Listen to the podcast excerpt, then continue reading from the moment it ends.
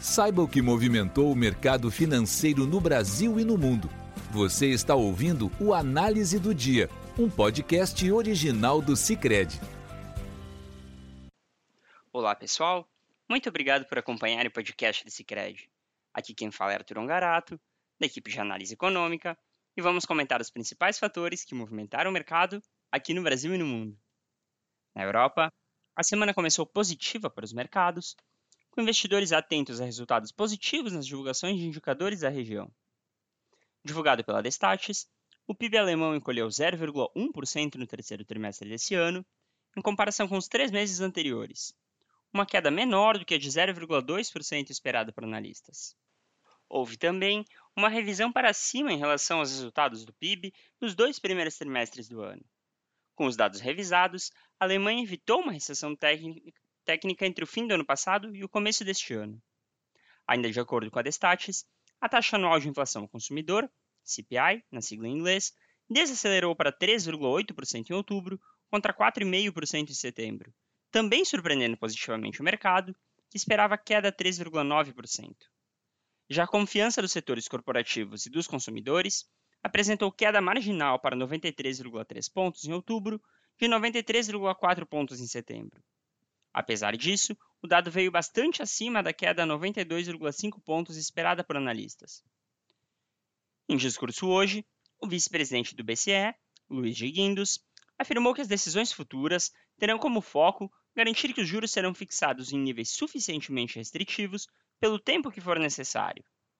De Guindos também disse considerar que as taxas de juros da zona do euro estão em níveis que, se mantidos, vão colaborar para levar a inflação à meta em tempo hábil repetindo o comentário feito pela presidente do BCE, Christine Lagarde, na semana passada.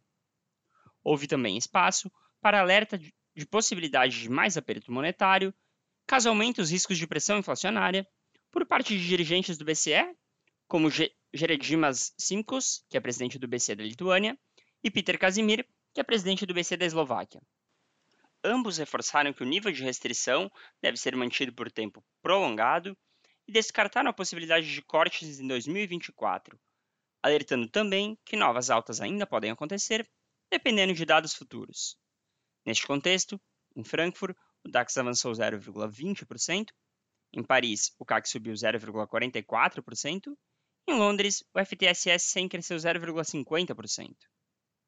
Nos Estados Unidos, investidores operam em compasso de espera para a decisão de política monetária do Federal Reserve, Fed, o Banco Central Americano, nesta quarta-feira, em meio à temporada de balanços corporativos, com a Apple apresentando seus resultados na quinta-feira. Além disso, a sessão foi marcada por menores receios em relação à guerra entre Israel e o Hamas, o que também causou forte queda no preço do petróleo.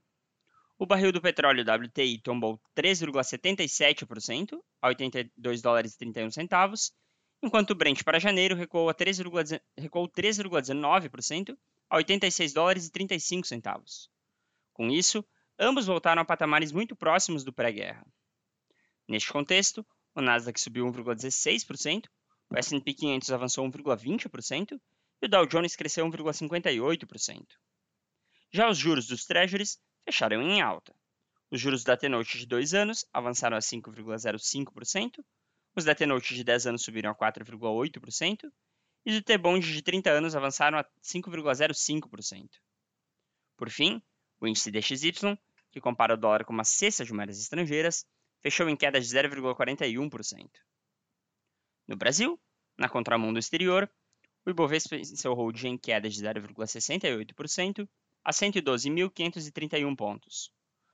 O foco foi o temor com a situação fiscal do país, que voltou ao noticiário após falas do presidente Lula na sexta sobre o déficit zero em 2024, isolando ainda mais o ministro da Fazenda, Fernando Haddad, na defesa das contas públicas. Hoje mesmo, o próprio Haddad afirmou que a meta dele, de buscar equilíbrio fiscal de todas as formas, está mantida, mas que dificuldades relacionadas ao ritmo da arrecadação federal podem afetar o cumprimento da meta prevista no arcabouço fiscal. Também no cenário doméstico, o Boletim Focus, divulgado semanalmente pela FGV, trouxe nova queda na expectativa do IPCA, índice oficial de inflação do país, para o final de 2023. A mediana das projeções para esse ano recuou de 4,65% na semana passada para 4,63% hoje, dentro do teto, fixado em 4,75%. Para 2024, no entanto, houve alta de 3,87% na semana passada para 3,90% hoje. No câmbio, o dólar teve alta de 0,67%, cotado a R$ 5,05. E com os temores em relação ao fiscal, os juros dispararam hoje. As taxas dos contratos de depósito interfinanceiro, DI, para 2025 saltaram para 11,15% contra 10,97% sexta. Para 2027 saltaram para 11,22 contra 10,94% sexta. E para 2029 saltaram para 11,60 contra 11,35% sexta. Com isso, pessoal, encerramos esse podcast de hoje. Obrigado por estarem nos ouvindo. Esperamos vocês amanhã. Você ouviu o Análise do Dia, um podcast original do Cicred. Até a próxima!